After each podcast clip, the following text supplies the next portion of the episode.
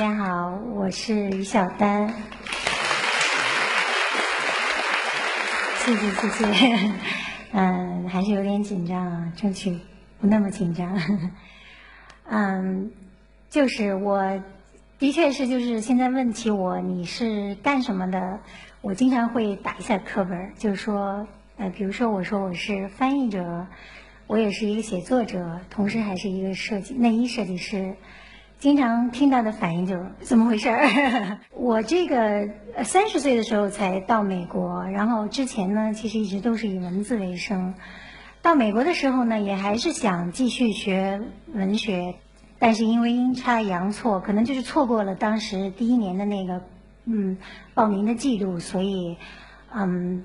就不能在当时不能学，又急着想上学，然后就呃偶尔听到一个。一个纽约时装学院这么一个地方，哎，就想我是不是也可以去学一下设计？嗯，就为什么有这个想法呢？我觉得可能跟我小的时候的一些经历有一些关系。因为我从一岁多，嗯，跟我姨一起长大，然后，呃，他是一个靠织毛衣为生的这么一个人啊。然后我后来就很很能织毛衣，尤其是年轻的时候谈恋爱，然后就是。喜欢谁就给谁织毛衣嘛，呃，越喜欢谁，喜欢谁越越就是越强烈，就织的越快，然后这个花样织的越复杂。第一次呢，那个学校第一次报名以后呢，学校要求就是说用一个水果，嗯，为灵感，然后设计一个一个作品，然后画一个图出来。我当时呢就在美国的这个超市里就转来转去啊，挑了半天。也不不知道为什么，最后就选了这个菠萝。然后呢，这个当时可能觉得这个菠萝这个样子有点像个裙子，然后想象一下一个人穿在里面应该还是可以，所以就画了这么一个东西，就是这个。这当然不是我当时画的了，就是类似的这么一个东西。然后就可想而知，这个结果就不会有什么好结果嘛。然后就非常沮丧，收到这个拒绝信以后就很沮丧。然后廖老师当时就说：“你呃被学校拒绝，在美国是非常正常的事情。如果你真的喜欢呢，你就去选一门一两门课先上上。也可能你选下来以后并不喜欢，都有可能。”然后我想了想呢，除了如果不学文学的话，我真的好像就觉得好像设计应该是我做的事儿，那就就去上课了。上了课以后，就碰到一个非常好的老师，是我的缝纫课的老师，叫 Professor Sergio。然后他就是跟我跟他上了一个学期以后，他就问我说：“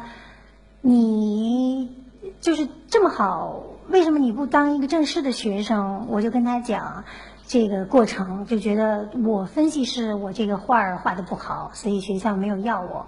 他当时听了就很不高兴，就说。学校这么做是不对的，就是嗯，不是只有绘画好的人才能学这一行，嗯，你有其他技能也是可以进这行的。他就让我说，你要是画的没有什么好的作品，绘画作品，如果你能有做好了的衣服，你也可以给他们看一下。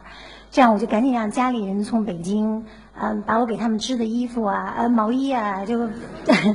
赶紧拍了照片，然后就给我寄过来，我就放在这个申请表里，一下一起交上去了。其中有一件毛衣呢，我印象还很深，它是一个水粉色的，就这件。对，当然是我后来画的了。然后现在看，当然肯定觉得呃也没什么了不起的。但当时呢，它的确是我织的最好的一件。当时水粉色，我上面用这个呃翠绿的一种线织了很多小细节，比如有苹果啊，有这个茶壶啊，眼镜儿啊，自行车，甚至还有一颗白菜。这个我的这个这个是缝纫课老师，他肯定也跟学校去争取，然后。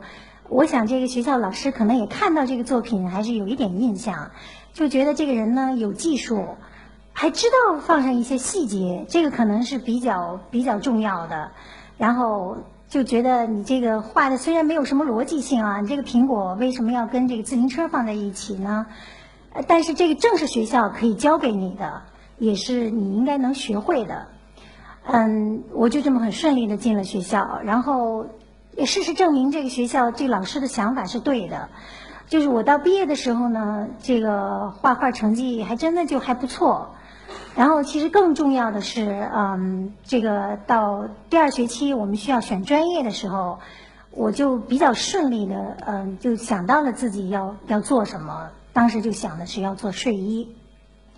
就是怎么会怎么会选择做睡衣？这个也的确有一很多的这个机缘巧合哈。嗯，我们当时在学校里做很多设计设计作业，老师就永远都在教育我们说。你这个灵感不可能是坐在教室里就能想出来的，所以他一定要让我们去嗯三个地方。第一个呢就是图书馆，图书馆我们都知道就是看一些这个过去留下来的东西，过去留下来的东西呢肯定都是最好的东西，是最经典的东西，是能给你嗯有历史感、增加历史感的一些东西。然后第二个地方呢一定要去材料店。可能没有做这行不太明白，就是为什么要去材料店，就是呃，尤其是我工作以后，就越发的就就知道这个这个材料店有多么重要。当你可能脑子里一片空白的时候，你去材料店，比如说你去逛布店或者逛这些辅料店，它都很可能在一瞬间给你很多刺激，是对你的想象力和一种创造力。给你带来特别大的一种一种刺激的一种东西，所以我在材料店里就发现我非常喜欢比较轻、比较薄、比较软的这些质地的这些布料，然后也很喜欢这些很细腻的一些蕾丝。嗯，最后一个地方一定要去的呢，大家肯定就这个一般都会知道，一定要去一些服装店。嗯，服装店里呢。主要是你是看现在的东西，像我们要去逛店呢，你就你就在寻找一些你觉得你可以放在设计作品里的一些东西。然后我当时逛的最多的呢，一个就是 Bergdorf Goodman，然后这个是最高档的。然后第二个就是这个 Saks Fifth Avenue，还有一个叫 Barnes New York，这三个。店其实不太一样，但是都是的确是美国最好的东西。你能看到最好的东西，尤其是一个像我这样没有太多这种逛店经历，然后一到这么一个花花世界，的确觉得视觉冲击很强，然后看到了特别特别好东西。但是我就在这三个店里呢，都看到了一个一个品牌叫 Andre Gabriela，它是一个内衣品牌，是以这个设计师名字命名的。当时就觉得，哎，他的东西好像我最喜欢，然后就是感觉特别特别的多。呃，很遗憾，就是当时因为早嘛，那会儿还没有这个这个所谓的这个数码相机，所以没能拍下他的任何作品，只是在我的这个这个速写本里、草稿本里啊，画了一些他的东西，比如像这一幅，这个现在当然看不出来太多的东西。其实当时你在店里的那个感受，就跟我你看，可能大家现在看到这幅画的感觉差不多，就是你不觉得它有什么特别特殊的东西，但是你一定要走近了，你要去摸它的东西，摸它那个质地，然后你要看它的这些细节，比如这幅画上这个草图上有这些小圆圈啊，这个画的其实完全不能。体现他当时的那些那些，就给我的那种感觉，它实际上是用非常非常细的那种真丝的一种丝带，然后手工缝制的一些花骨朵，然后就像一种装饰物放在这个这个衣服这个领口的地方，就是它这个东西呢，你就就像你在店里，你你它没有给你很强的视觉冲击，但是它一动一定是打动了你的心，就是你会仔细盯着它看。Andre 的东西呢，它其实它只做睡衣。我们也知道睡衣，嗯，实际上是一个结构相对来讲是非常简单的这么一个一个服装款式。它有的时候连这种呃，就是比如突出身体线条，尤其是女性胸部的这种，我们叫英文叫 dart，嗯，中文我还不太知道对应的词啊。对，就这种东西可能都没有，就非常简单。然后他又很少用这种嗯颜色非常鲜艳的东西，啊，也从来不用印花儿。然后我就觉得他打动我的，他触动我的，让我一下子就觉得有兴趣的东西，就是他的这些细节。除了这个花骨朵啊，他还做了很多很多，比如说像手工做的扇贝边，还有一些非常细小的这种点绣。还有一些呢，就是那种啊，经纬线分割出来，很细的经纬线分割出来这种挑丝绣。啊，其实我站在他的这个东西，这个这个这个作品的面前，有的时候我也会隐约的感觉到，就我以前对文字的那种感觉，就是不厌它的细腻，不厌它的精致，然后就希望它总是能够恰到好处。所以我觉得 Andre 就给了我这种这种感觉，然后他又让我觉得他的这些东西是我可以做到的，所以就很顺利的，我当时就选了内衣。然后到毕业的时候呢，我就把呃，就是对这种对他从他这身上得到的这些所有的感受，就对他的这种爱，我就觉得我最后就画到了我做我自己的这个毕业作品，大概就是这么一个一个一个东西。嗯，当时其实做这个作品做出呃最开始的时候呢，呃，我的模特就来，我用的第一个模特嘛，她是一个西班牙女孩儿，她就来试妆。试的时候呢，头两次其实她都没有什么感觉。他一个是觉得嗯我的这个图画的其实还是不是很生动了，并没有打动他。第二个也是我们做试妆的时候，前两次都是用一种嗯行业里都知道叫 muslin 的一种白布。嗯，做一些就做一个基础的样子，然后他来试，你量一下它的尺寸，然后做一些修改。嗯，他两次来呢，其实都很匆忙，就匆匆套上去，然后完了以后他就就跑走了。到第三次的时候，我们需要用这个呃真实的材料要做的时候，要把所有的细节都做上。这个时候我呢用的就是这个，大家也可以看到，就是这个灰色睡睡裙，我用的是灰色的这个真丝缎。然后睡袍呢是这个呃绡啊，就是一种灰色的绡。然后其实最重要的呢，就是这个我在胸前和后背有两幅嵌进去了两幅，嗯水墨水墨梅花图，就是这个。这个当时呢，实际上是我在纽约也是找了一个很好的一个朋友，他是当时也是纽约的一个艺术家，叫徐冰，现在当然是很大的一个艺术家。他当时就给我画了几幅，然后我就放在衣服上。嗯，我记得当时这个模特从嗯这个教室外面进来，一推开门，他那种激动啊，就是一下看到了他就没有想到的一种东西，然后他就扑过来，然后就抱住那个人台，然后又又又把我也紧紧的抱了一下，然后就跟我说，就说 girl 啊，说你这个东西，我你相信我的眼力，一定能得内衣内衣专业的这个大奖，但是很遗憾。就是最后并没有得大奖，为什么？就是也不说为什么，就是说，呃，这个最后这个大奖呢，给了一个，嗯，我的同学是一个黑人同学，他做的东西就非常的强烈。然后他当时这个还没有，我们还没有看过维多利亚秘密的这个当时那些兽都没有，他当时就做了，已经做了两个翅膀，黑色的两个翅膀，然后在台上一走出来，就非常非常的醒目。所以我这个也是我对工，就是对这个行业的一种感受，就是说醒目的东西可能是最容易引起别人注意的，但是这些细腻的东西呢，可能是需要你静下心来才能感受到的。像我的这个东西，它一定不是适合上 T 台的，它可能更适合你在底下私底下看到，嗯，仔细想一想的一些东西。这种感觉呢，到了工作以后就变得更具体。嗯，我实际上。头两份工作其实都是在嗯中小中小公司开始做，然后主要主要也做的是这种大众市场。嗯，我还记得我画的第一张设计图，当时是我们老板从欧洲里带回来的一个样品，是一条睡衣。嗯，当时上面有很多很多的这个细节，比如说有嗯嗯绣花儿，还有很多蕾丝。就像这个东西，它上面有很多很多的细节，但是因为我是第一次做这个工作，就一点经验也没有，就不知道应该画到多么细的程度，所以就很纠结在那儿。然后老板就就过来就说，呃，就扔给了我一个一个一个档案的他们一个草图本，很厚的一个一个 folder，就说，嗯，你就从里面挑一幅吧，挑一幅比较接近这个样品的。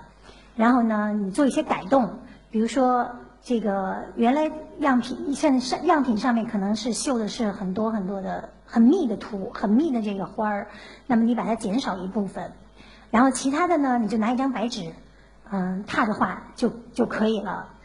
嗯，为什么我对这个这个这个第一次这个这个画这个图印象特别深呢？然后其实就是我后来发现，嗯。就是在这个工业里，大部分设计师啊，工作生存状态其实就是这样。你其实你的在学校里被鼓励的那些不创新，就不行的那些那些东西，那些精神，甚至说可能到工业里需要的并不是那么大，他只要求你有模仿能力，有一些聪明，有的时候可能就够了。嗯，行业里有的时候就会有一些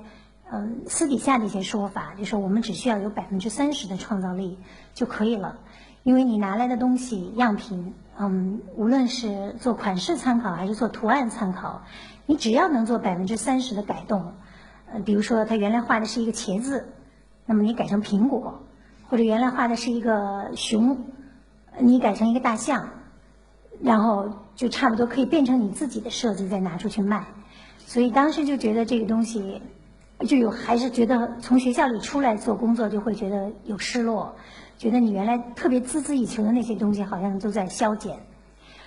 然后做了几年这个小的这个这个中小公公司以后，我终于就进了纽约，呃，美国最大、历史最悠久，然后也是最有名的一个私营内衣公司叫 Comer。然后当时呢，就是特别想做品牌嘛，就是觉得要有自己的这个希望。原来已经那些信念，就说你对细节的那些热爱，你那种想做的漂亮。精致的那些想法，希望能化成真正是你工作的一部分，所以我当时就提出我要做品牌，然后我老板也说，嗯，也就是许许诺我给我一个比较大的品牌，相当于，比如说 Calvin Klein 这种档次的，实际上就是品牌越大，你的这个嗯自主性就越强，嗯，像你如果是 Vera Wang 这种档次的品牌呢，你就不需要再跟随这个这个这个。呃，流行风向走了，而是你有责任要引导这个流行风向。所以，嗯，但是呢，由于各种各样的原因呢，我最后公司没有兑现这个承诺，还是把我放在了这个呃一些中档品牌的项目上。但是呢，又给了我一个很好的名头衔，就叫 Think Tank，就是叫思想库，所谓的啊。然后实际上就是说，公司它有很多品牌，如果呢，嗯。这些品牌呢，它的设计那些设计师设计的不够的情况下，就是要把我派上去做补充设计。但好处呢，就是呃，这我的设计总监就对我非常的优待，我就就经常提出我说我要去逛街逛店，那他就说啊好吧好吧，那你去吧。所以我就那个阶段呢，真的是逛了很多很多的地方，比如说嗯巴黎呀、米兰啊、伦敦。嗯，蒙特利尔啊，就是反正这些好地方吧，东京啊，香港那去的更多，然后就真的是逛了好多好地方，很享受。然后也觉得看到了很多世界上最好的东西，逛的是最好的店，比如说经常看到这种稀奇古怪的东西啦，你会看到很多的好细节，然后他都给你很多很多的这种设计的这种想象啊和给你的刺激，就觉得你要做这些东西。但是等你一回到公司呢，你就发现情况完全不同。他呢，你的公司的工作呢，大部分时间你都花在要把你所有的这些好的想法要做减法这种劳动上，所以就还是觉得很那个，呃，经常有不平衡的感觉啊。嗯，这个这个嗯，比如说我在巴黎。当年要，在橱窗里看到的这么一件东西，我很喜欢它这个领口的这个设计，然后就把它换用到了我的一个睡衣设计上。然后当时也在一个英国的一个供货商手里找到了相似的、比较近似的这种这个蕾丝边，当时它的报价是大概是呃呃起码要三块美金左右。然后设计完了回到公司里，这个成本核算员一看就说不行，你这个太贵了。啊，你只能用我们现有的，你从我们现有的里面挑一个吧。然后他就给我找了很多印度尼西亚的这个这个这个东西，可能只有五十美分，我最多不能超过一块钱。然后呢，比如说我设计了这种这样一一组这个日内衣哈，然后自己觉得很漂亮，颜色也是我喜欢的，然后就拿给这个。这个公司里面，我们也有公司的叫统筹员吧，叫 merchandiser，他就会说这个东西太小众了，只适合可能只适合肤色比较浅的人穿，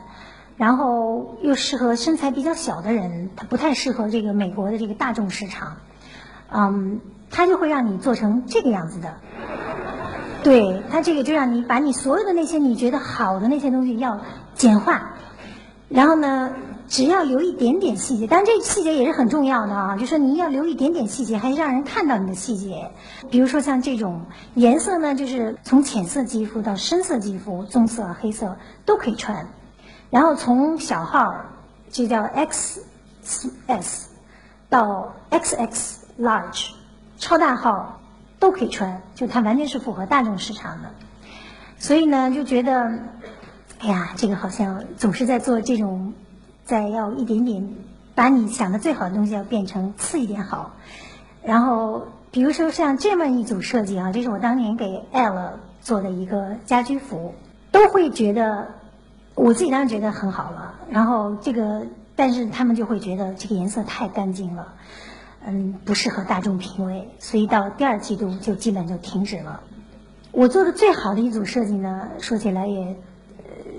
就没法说了，反正是 就商业上最成功的实际上是这么一组设计。这个当时呢是给这个嗯美国一个连锁百货公司叫 Sears，他们自己的私有品牌的 First Issue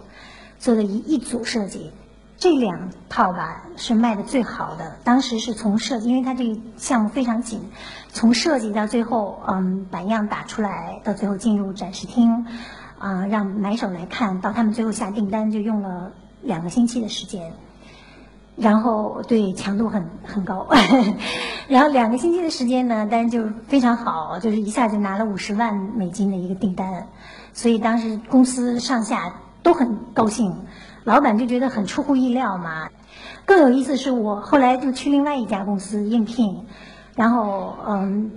当时他那个面试官就从他的展示厅里就拎来了一件衣服，就说，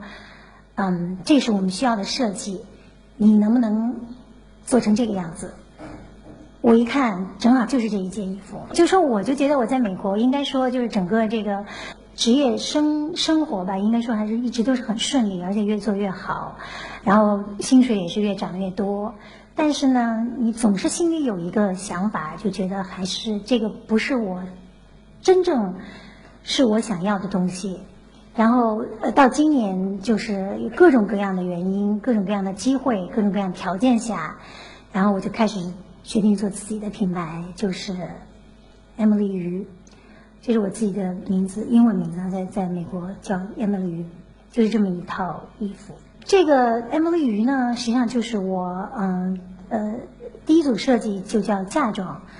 嫁妆呢，它是两两个呃颜色系列，一个是白色，这是最符合大家对嫁妆的想象。第二个就是用茶色，这这一款是我用白茶手工染的白茶做的。为什么要做嫁妆？嗯。一个是就是我对以前在学校里就读到很多这个以前的档案资料啊，就是对十九世纪那个时时代的这个嫁妆留下特别深的印象。当时看了很多材料，比如说这个就是当时的那种嫁妆市场的一个很就是就像很兴旺发达的一种一种状况啊。比如它除了睡衣内衣，女性做内衣用白麻做内衣，他也嗯做很多用麻白麻做的这种嗯桌布。呃，和这些床上用品，